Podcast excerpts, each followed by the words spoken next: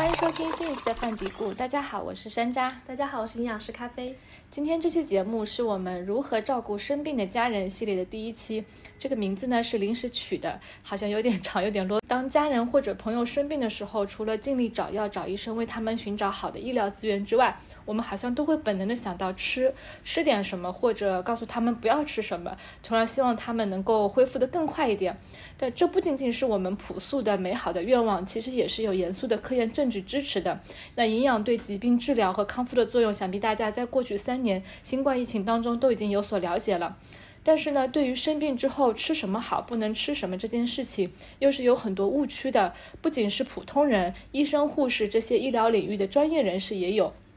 那这句话也不是我说的，我记得之前听北京协和医院临床营养科主任于康教授的一个讲座，当时他在讲座上分享了几个数字，应该是他们做的一个小范围调查。一个数字是所有的患者百分之一百都听过各类饮食误区，但是获得正规营养指导的不到百分之五。第二个数字是。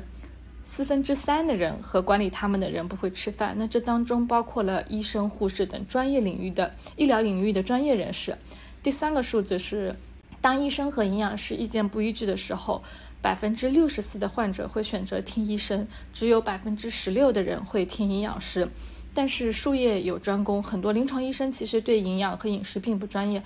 所以这个差距是比较大的。我们想开始这个系列的内容，如果你正好有相关的疑问，那希望我们这个系列的专题能够帮到你。如果我们分享的一些信息跟你以往的认知不一样，那也欢迎大家来评论区跟我们友好的交流。我了解到的，在美国的呃医生，你在 medical school，你是有一个必修课，就是营养课程的，它，不是不是一个说有占你多大呃比例的一个课程，但是它是属于必修课的一门。你是要学一点，对，至少需要了解一些。对，但是呃，中国这个医疗我还不是很了解，就是。欢迎在读医的朋友或者医生朋友可以跟我们来科普一下，就是现在在医生教育上这个营养的课程是以讲到了多少，就是有多大的比例。好，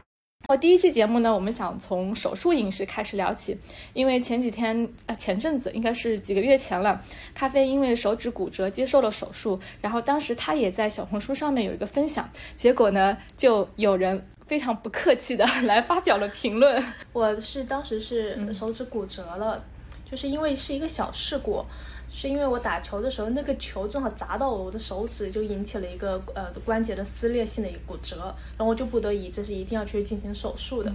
然后当时我的手术。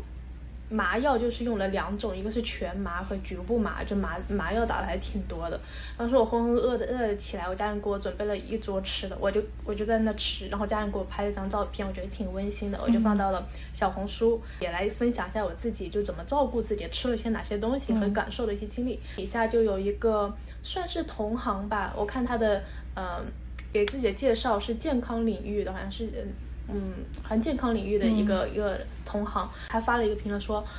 生病了还吃这么多，你的病都是吃出来的。对我当时看到这个，我是比较震惊的。我我是觉得，因为首先我的骨折不是因为我自己的营养状况不好。嗯。我还看到很多评论，就是也是生病了应该多吃。我看到很多人会这样说，生病了应该多吃一点。但我第一次看到这个评论说生病了还吃这么多，我还觉得有点惊讶。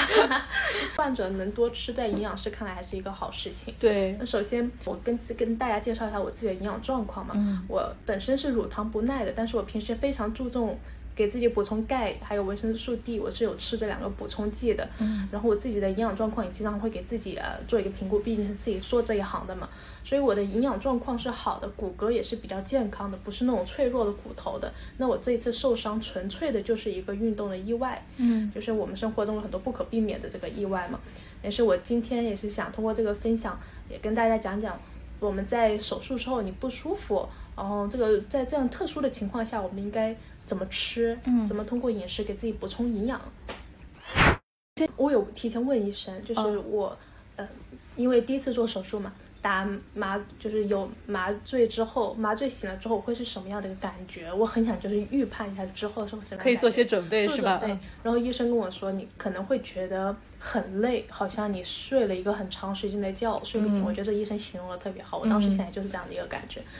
嗯我醒来之后，影响我饮食的比较大的一个因素就是我好像在晕车。醒来了之后，我有一段时间是清醒的，那个时候我是吃的东西，但是吃。吃吃吃饭快吃完的时候，我感觉突然头晕目眩。哦，就麻醉的作用，醒来是会有一段滞后的，是吗？对对，在你的情况啊，是我我是睡醒觉之后，我感觉就好饿，因为在前一天晚上十点钟之后就没有再吃东西了。嗯，对，手术会有这个问题。对，我我做完手术起来，感觉我睡醒了好饿，然后我家人马上给我准备着吃的，嗯，我就在那吃，吃的也快差不多快吃完了，我突然之后感觉好像很晕。那个感觉有点像，就是宿醉，第二天喝了很多酒，然后你站突然猛地站起来的那种感觉，很晕很晕，就一定要倒下，并不是困的感觉，又有点像晕车。不过那时候好在我自己，在我清醒的时候，不晕的时候还扒了几口饭。哦，就所以其实你后面晕的时候，你胃口也是受影响了，不想吃东西了。对，反胃，嗯，想吐，头晕。哎，你有没有问医生？就是说，像你这种情况，麻药醒来之后，是这样一一开始可能还是比较正常的，然后过一段时间之后才会有这个晕的感觉。这个我没问，因为医生他不是永远都在病房的，就是他是在我嗯做完手术，我早上第一台手术到晚上我睡觉的时候，医生才过来看了一下我，我也没有这个机会问的医生。不过我自己了解到，就是手术之后你的口味不佳是很多患者都会有的一个感受。嗯，不知道有没有跟咖啡类似情况经历过这种麻醉的经历，然后可以跟我们分享一下。如果说将来非常不幸的你有这个可能是需要接受手术需要麻醉的话。可能也是可以参考这个经验。你因为手术之前通常需要空腹嘛，可能会有很长时间不能吃东西。医院的手术时间可能还会不断的延迟，导致你会很长时间一直都不能吃东西。你醒来之后那一段时间可能是胃口还好的，这个时候要抓紧机会，可能多补充一些。之后可能你会经历一个没有胃口的这么一个阶段，影响你的进食。嗯，可能提前吃一些，补充一些能量，在那个。非常小的一个时间窗，感觉是 对吧？是的，是的，因为其实手术它对我们身体是一个，嗯，算是一个创伤的一个过程，然后我们身体的压力指数也会上升，所以我是建议在前一天两天，你能吃些什么，你尽量先多吃一点，你身体中先储备了一定的能量、蛋白质、维生素、矿物质，嗯，因为我们身上储存的这些营养是可以延续到维持到手术之后你身体的一个营养需求的，嗯。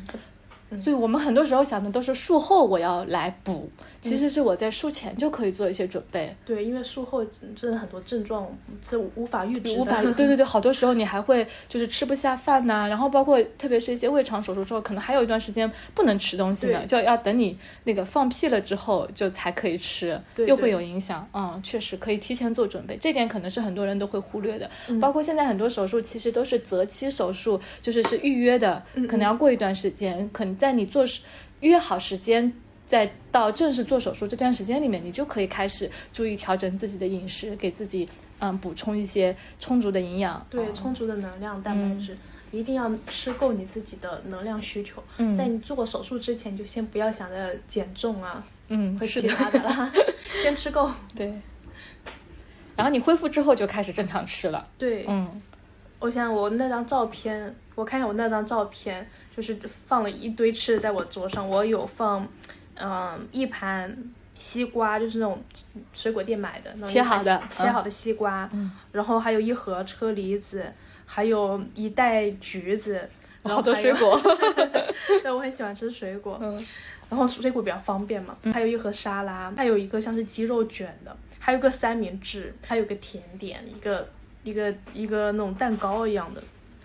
我刚刚你说到你说有鸡肉卷嘛？因为在我我们这边就是我们在杭州地区，我不知道是不是杭州所有地区都这样，但是在我我生活的这个地方，从小啊，我从我的家里人这边听过来，肌肉都是被大家认为是发物。就发物这个概念，其实我感觉全国各地可能都会有一些这种说法，但是不同的地方对发物到底是哪些可能是不一样，但是大家都有发物这个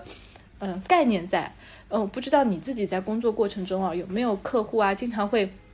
问到你关于发物这个事情，然后你你手术之后不是吃了鸡肉卷嘛？你你们你们家那边是没有这个关于鸡肉是发物的说法吗？哎，我们家没有。然后我妈妈她也是那个肿瘤患者，之前也接接受了手术，她也是有吃鸡肉的，这个是没有忌口的。嗯。但是我在服务过程中是听了很多这种发物的说法，我觉得有个你说的比较好，我感觉它是一个概念，就是我能够理解他在说什么。嗯。就是吃了。这个发物的东西可能会让你会有点担忧，觉得身体上会有一些不适的反应，比方说炎症啊，或者像是那种起皮肤问题啊。对。但是这个在营养这边看来，我会把它归为是不是一些食物过敏、食物不耐受的一些症状。嗯嗯，每个人对食物的反应是不同的。那像有些人对水果也会过敏，尽管它里面没有蛋白质。嗯嗯，就是如果我们过去有过这样的经历。嗯，吃鸡肉或者是吃海鲜呢，你会觉得皮肤不舒服啊，身体不舒服啊，嘴巴舌头不舒服啊。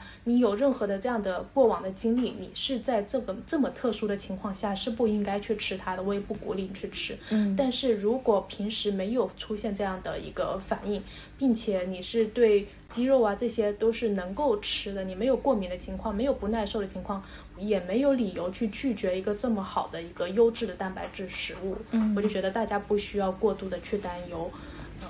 嗯，这里也不是说鼓励大家去吃啊。如果你真的很介意的话，因为其实我们的身体跟心理是一体的。对对对。对，如果你过度紧张的话，你对你的身体就是也不好，对你的饮食也不好，对你的营养吸收也不好。如果你本身你自己很介意，在这个特殊情况下，我们就不去吃了。我们还有很多其他的优质的蛋白质食物可以供我们选择。嗯，确实是这样。我觉得就是可能年轻人跟上一辈人之间是经常会有这样的冲突的。就我最近也是家里人有这个生病的情况，所以经常会有遇到说发物这个事情。我觉得作为年轻人是不需要跟他们去争论，因为除了鸡肉之外，我还是会有很多食物可以选择的。对。但是当病人自己他特别想吃的时候，那我们可以选择不告诉 长辈，嗯，就满足他的那个那个口味上的欲望也好，他就是那种心情想吃。对对。因为你知道说，对他来讲，补充能量和补充营养是最重要的。对。我会选择给他吃，但是我不告诉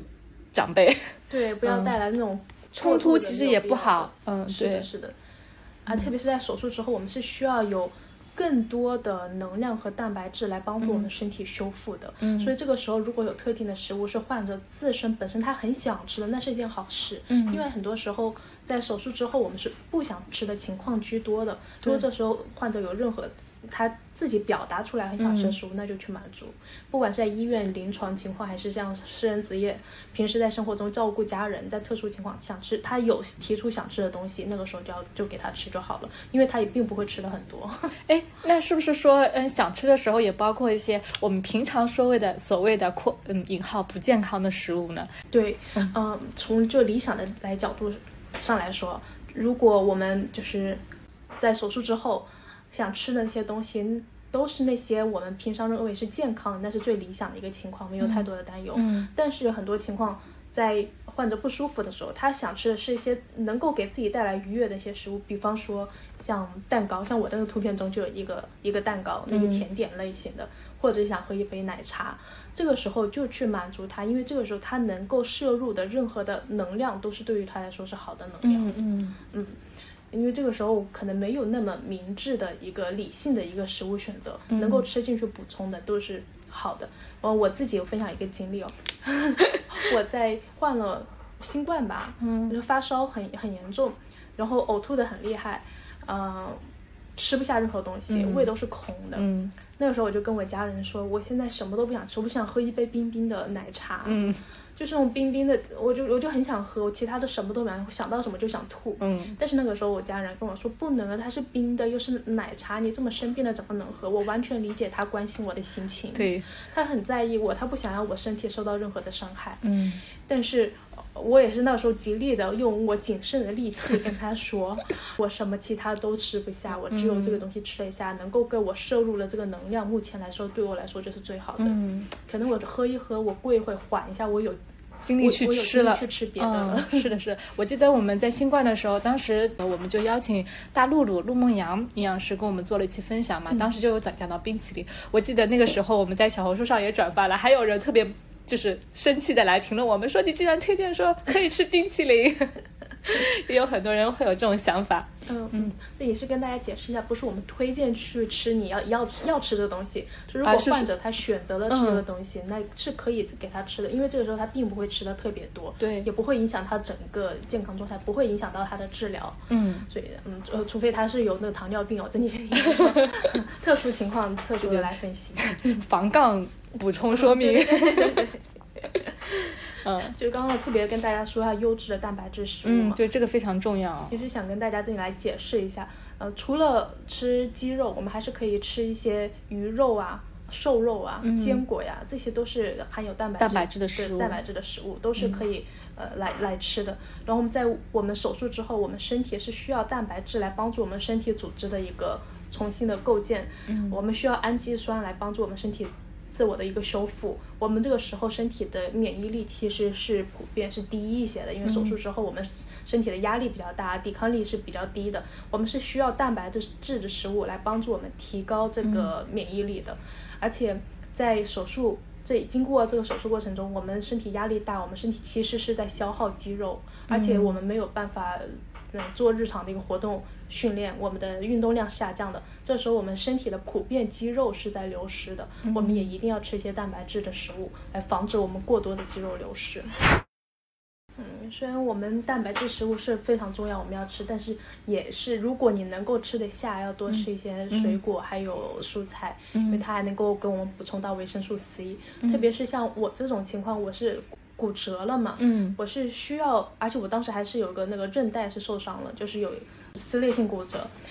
我就是需要维生素 C 来帮助我补充这个胶原蛋白，因为胶原蛋白它是能够帮助我修复这个韧带、肌腱这些的，所以我要吃含有维生素 C 的这些食物。因为维生素 C 我没有想着特别去补充，食物中是很容易就获取的，很少有人是维生素 C 不足的，只要我们饮食中是有蔬菜跟水果的。医院也有卖那个鲜榨的果汁，嗯，就是如果实在是吃不下水果，你喝点果汁也是挺好的。对对对，嗯，所以你手术之后，一个是嗯蛋白质类食物，然后特别注意补充维生素 C，然后其他你自己在饮食上有就是说安排食物的时候特别注意一点的地方吗？嗯，因因为。我手术之后我就躺在床上了，因为那时候我很晕。嗯，我下来可能站不了五分钟，我站一站不用走动，我就会觉得很晕，我要躺下来。我就意识到自己肯定会便秘，因为我不动我就会很容易便秘。便秘。嗯。我当时我选择的那个主食是复合的碳水化合物类，是糙米，它是有卖那个粗粮糙米的。嗯，就是在数这些有。哦，学校对医院里面的啊。可以点的。那还挺好。嗯，还有可以让家人给我准备一些那些全麦的苏打饼干。我记得我那时吃了红薯，还是吃的比较多的。嗯，番薯效果我觉得很好。对对对，因为它膳食纤维比较多，它能够带动我的那个肠道蠕动，帮助我排便嘛。嗯，我还有专门去选择一些嗯优质的油脂类食物。嗯，当时让家人去买的是寿司，是在医院的便利店全家那一个全家有卖那个盒装的那个寿司，所以家人就给我买了，我就吃。嗯。不过在医院这里是跟大家提醒一下，如果你在医院便利店买的，你买了就现吃就好了，从冰柜拿出来就现吃就好，也不要放太久。然后点外卖呢，就是我也是不是很建议，不是很建议就是大家在医院点那个寿司类外卖，因为这可能路途的这个时间，还有外面的那个温度啊不好保证，可能会让。这个鱼肉变质就有食品安全的问题，而且它是生的，对吧？哦，对对，生的。呃，如果是在夏天的话，就非常不能保证这一类生的食物还是比较有影响的。是的，你刚刚说到鱼类的时候，我想到的是，我们也会说海鲜类的食物是发物。嗯嗯，会说螃蟹类的，对，会一些发物。嗯，这个说法也比较多。是的，但是你你特别讲到了说是优质脂肪嘛，这个优质脂肪它的意义在于。它能够帮助我抗炎，啊，就是我知道自己经过手术之后，身体是很容易炎症过高的，嗯，炎症过高会影响我抵抗力下降啊，会让我身体感觉不适啊，也有可能会影响到我皮肤的状态呀，嗯，这些都是有可能的。但是我并没有在自己身上看到有任何的那个炎症的反应啊，或者是症状，但是起到一个预防的作用。我就想给自己多补充一些这些多不饱和脂肪酸，它是有利于降低身体的炎症的。如果大家不像我这样能够吃到这样的。呃，优质的像这个鱼肉啊，像呃瓜子啊，这些都是有那个优质脂肪。如果吃不到的话，可以给自己备一个鱼油，嗯，就吃鱼油还是比较方便的，能够快速的给自己补充这个欧米伽三的饱和脂肪酸。哎，你刚刚说到炎症以及有抗炎作用的食物嘛，那么相应的还有促炎食物，会不会有这么一种可能，就是我们说的发物跟促炎食物之间有某种关联？比如说很多发物可能同时也是促炎，所以嗯，这个发物可能还是有一点道理。我首先不好去代替这个民间说法给他做个解释哈，我没有这个资格去给他这个做一个解释。但是从我个人的一个理解上面，我觉得这是有两层。因素导致这个食物它会让你身体感觉不适，会有炎炎症的这些反应。第一个就是，嗯，像是可能这个食物中含有那个饱和脂肪，就像是我们看到的这个动物的肥肉啊、鸡皮呀这些，它是啊饱和脂肪这些。脂肪饱和脂肪或者反式脂肪摄入过多的话，身体是会有这个炎症出现的，就炎症指数会过高的。就像是我们可能吃的那个鸡皮的这些肉，它是是饱和脂肪，是不健康的这些油脂。还有我们吃的些红肉，我们肉眼可以见的这些肥肉，白白的那部分。还有我们吃牛排，如果你看到白白那部分，你可以直接用刀去剔除掉那一块的。这些它是会让我们身体中有炎症反应的。还有一个会让这个食物本身会有炎症的，就是它的烹饪方式。如果我们是用那种高温油炸的话，它就会形成不健康的这个油，它也是会让身体有炎症的。然后另外一个就是在烹饪过程中可能有做一些呃添加，像添加糖，加了太多的糖，或者是饮品中含有添加糖，它也是会让身体的那个炎症反应、炎症水平会升高的。嗯，但是像是本身的这个像是鸡肉啊。呃，蟹肉啊，鱼肉啊，呃，在我的认知和教育下来，它是不会让你有炎症的反应的，除非你的饮食不均衡了。嗯，像喝到奶，说到奶茶这个事件呢，就是我心里是有做一个平衡的，嗯，就是好处跟坏处的这一个那个天衡的平衡吧。在那个时候，我什么都不吃不下的情况，我身体需要有能量，我选择了让这一个能量进来。尽管它可能会有让我身体有炎症反应的升高的这个风险，嗯，但是我觉得让我首先让我能量摄入这个好处会更好一点。虽然说我们术后要注意补充这些营养进去，当然最关键的还是预防了。平时都要注意一下补充，就是补充一些我们所需要的维生素、矿物质，嗯，照顾一下我们身体的健康，保护自己的骨头，嗯，规律的去进行体检，预防。比预防的效果当然是最好的。我记得之前那个听咖啡介绍过，他在美国工作的时候，有一款产品是可以帮助，呃，就手术之后促进伤口愈合的。当时我妹妹做手术的时候，我就想去找这个产品，但是我发现应该还在国内还没有上市，所以然后如果要海淘的话，时间非常久，所以我们当时是没有买。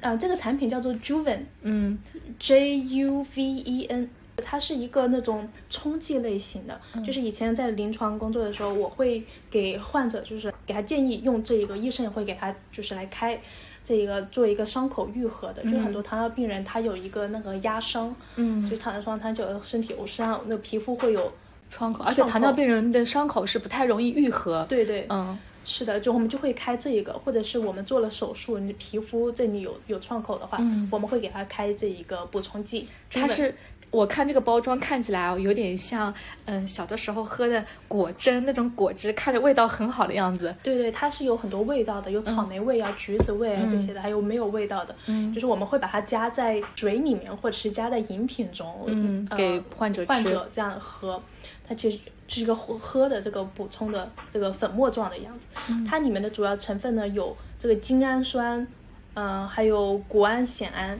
那个精氨酸呢，它主要就是促进我们血液流动的这一个氨基酸，它是有能够帮助我们呃伤口愈合，就是这是一个一个氨基酸，它能够让我们身体那个形成肌肉皮皮肤那里有那个肌肉组织的一个修复。嗯，然后还有个谷氨酰胺，它也是帮助我们就是那个皮肤组织的一个修复。那还有一个就是胶原蛋白，我们知道胶原蛋白它是能够帮助我们就是像皮肤弹性啊，嗯，呃皮肤整个状态啊都是靠这个胶原蛋白蛋白质的。里面还有一些微量的元素，有维生素 C，它是帮助我们胶原蛋白形成的；还有维生素 E、B 十二，还有锌，它都是有助于我们伤口修复的这些维生素跟矿物质。维生素 B 十二对于我们像能量运用啊，嗯，还有我们的呃个抵抗力啊，这些都是有帮助的。嗯。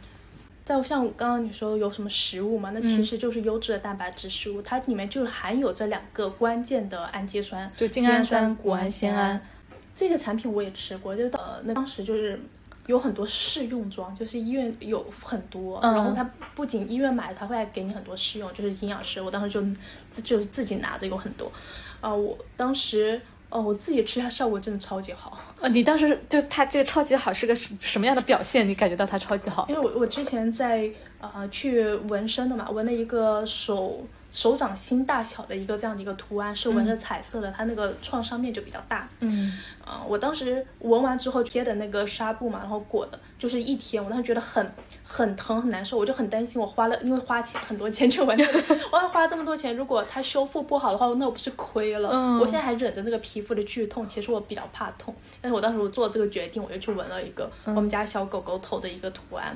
然后我那时候正好下班包里面是有这个 Juven 的，嗯，我说，嗯，这个不就是正好可以伤口修复吗？嗯，然后我就是冲了一袋喝了，嗯，然后早上我又喝了，然后它真是修复的很好，把那个纱布拿下来都是比较顺利的。我之前看到很多，你是连续喝连续喝了两袋，我就喝了两袋，然后我看但后面修修复的状况是特别好的，我有看到很多有。纹身的朋友，他有分享他们的经历，嗯，就像纹，特别是动物图案这种，它的毛发啊、眼睛呢，刚纹好的时候很漂亮，嗯，但是一般就过过几段时间，它可能那个地方比较，你长得不是特别好，对，会模糊，像是眼珠子啊、毛发那些很细的那种地方，可能会变得模糊，嗯，但是我的就是都是做的挺好的，修复的特别好的，也第一是感谢那个纹身师的技术，他技术是好，但我觉得这个产品感觉是它是有帮助到我，哇，这个产品为什么我们国内还没有引进呢？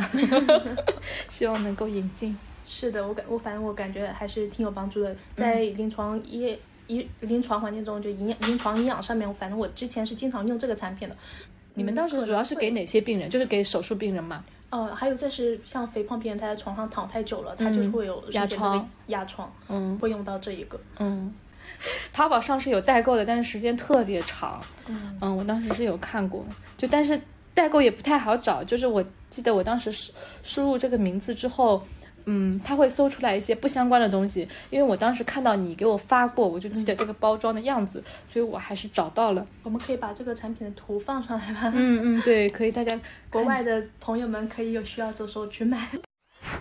你住院的时候，大家有没有给你？大家来探望你的时候，会不会给你带一些什么传统的滋补品？我昨天也问了一个朋友嘛，我说，因为我想各地关于发物的说法还是不一样的，所以我就是问了一个山东的朋友，就跟我讲说，他之前嗯一个老师生病，他就给他带了花椒燕窝。我当时生病的时候，因为是在疫情期间嘛，是没有办法探视探望的。嗯，不过我妈妈她前段时间做手术，嗯。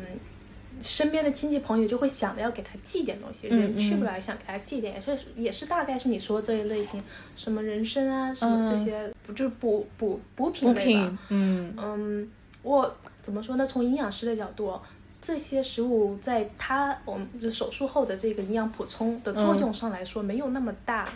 但是。它起到了一个作用，我感觉可能是更多是社交层面的意义，就是表达他心意啊。是的，因为这些东西还是挺贵重的。对，像是燕窝这些，是它的蛋白质含量，本不说它是优不优质蛋白了，蛋白质含量都是比较低的。嗯，就是我们在术后的营养修复，我们是需要有优质蛋白的食物。这些优质蛋白呢，就优质蛋白的食物，它是包含了我们身体中所有的必需的氨基酸，在我们身体中，这些氨基酸会起到作用，给你修复肌肉啊，帮助你呃身体康。康复啊，嗯，但是一些非优质的蛋白质呢，就是这些氨基酸呢，我们可能不需要是从食物中获取，而且它在我们身体中的那个作用可能没有优质蛋白那么那么高，嗯，我觉得更多是可能吃了一个好心情吧。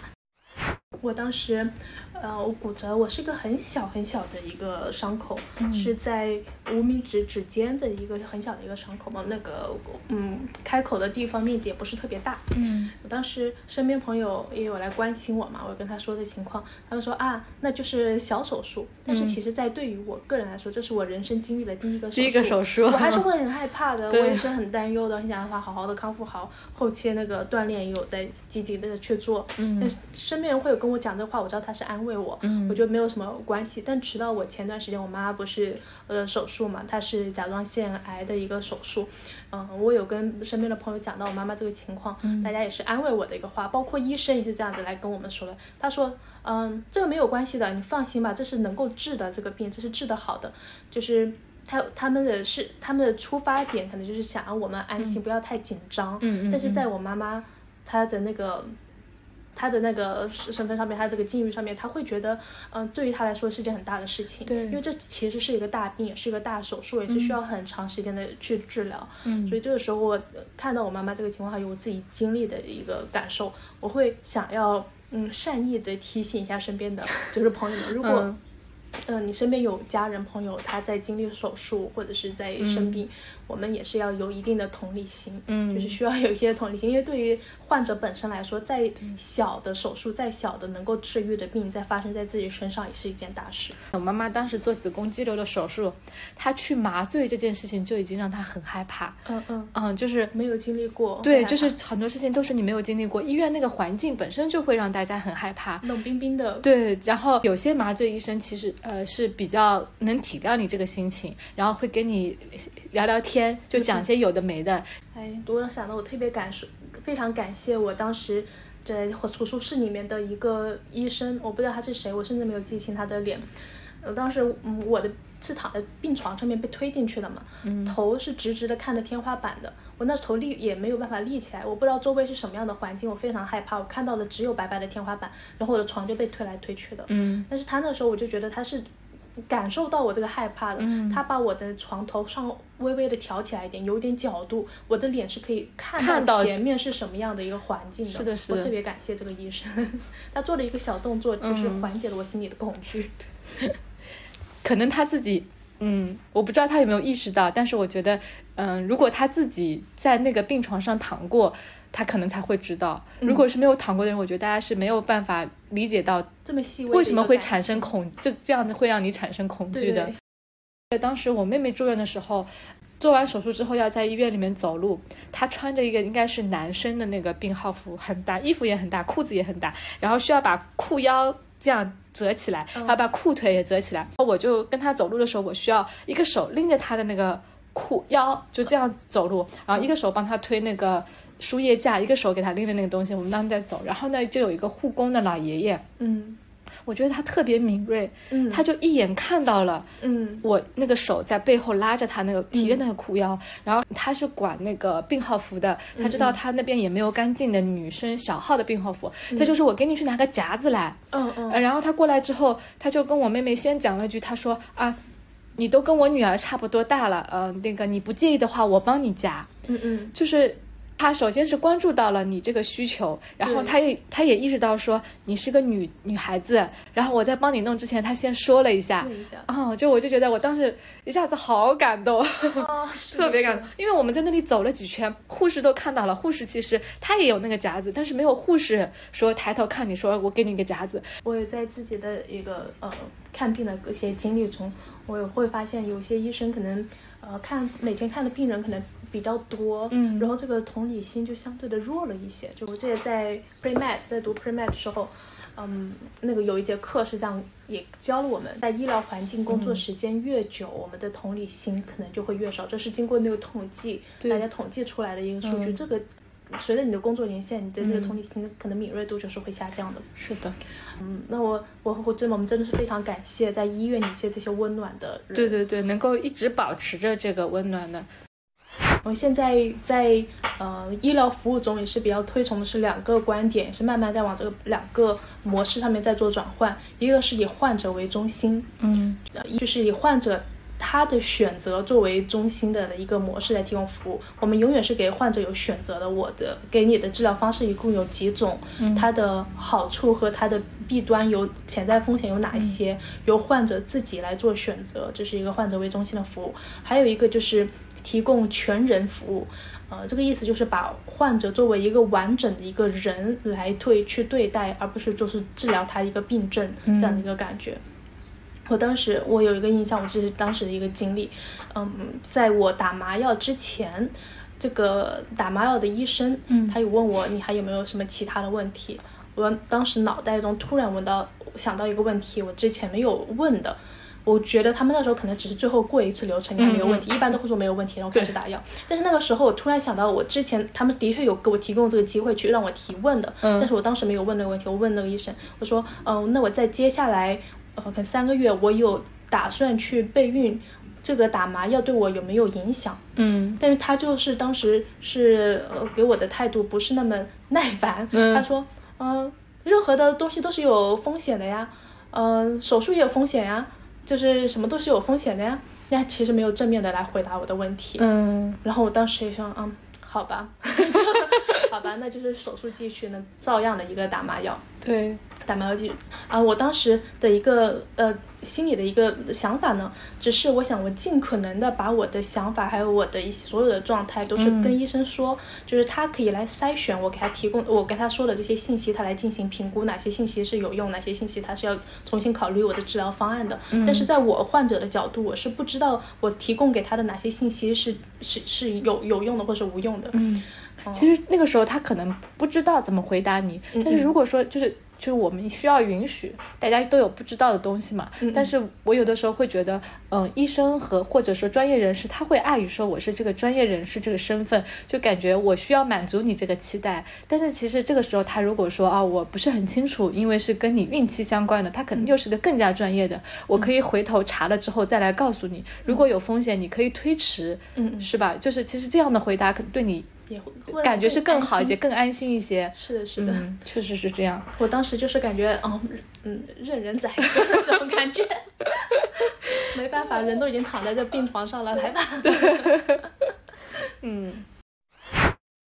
现在疫情也过去了，嗯嗯，但是这个新冠也的确让大家更容易产生恐慌，嗯，很担心自己生病，生病，对，就是对于我们身体的抵抗力啊，疾病的预防啊，嗯，我觉得这也是一个关键。对，我们可以找一个角度，到时候来聊一下这个关于长新冠的。然后我们也有聊到说，我们可以聊一聊这个甲状腺疾病的一些饮食。是，嗯，就是确实是身边，即使是包括说甲状腺结节啊、甲状腺肿瘤的，嗯，家人朋友也都非常多。年轻的人很多，年轻人也很多，大家也其实是非常想要了解这方面的信息。然后其他的有关，呃，一些常见的一些。照顾生病家人的一些话题，大家如果有想了解的，也可以在留言区告诉我们。嗯嗯，那我们今天这期节目就先聊到这里，我们下期下期再见，拜拜。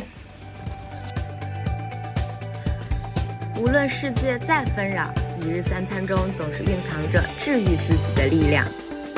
和食物做朋友，用健康过生活。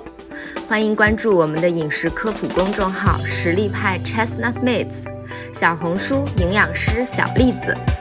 母婴营养公众号雅米孕育 New Care，小红书养娃小天才辣老师，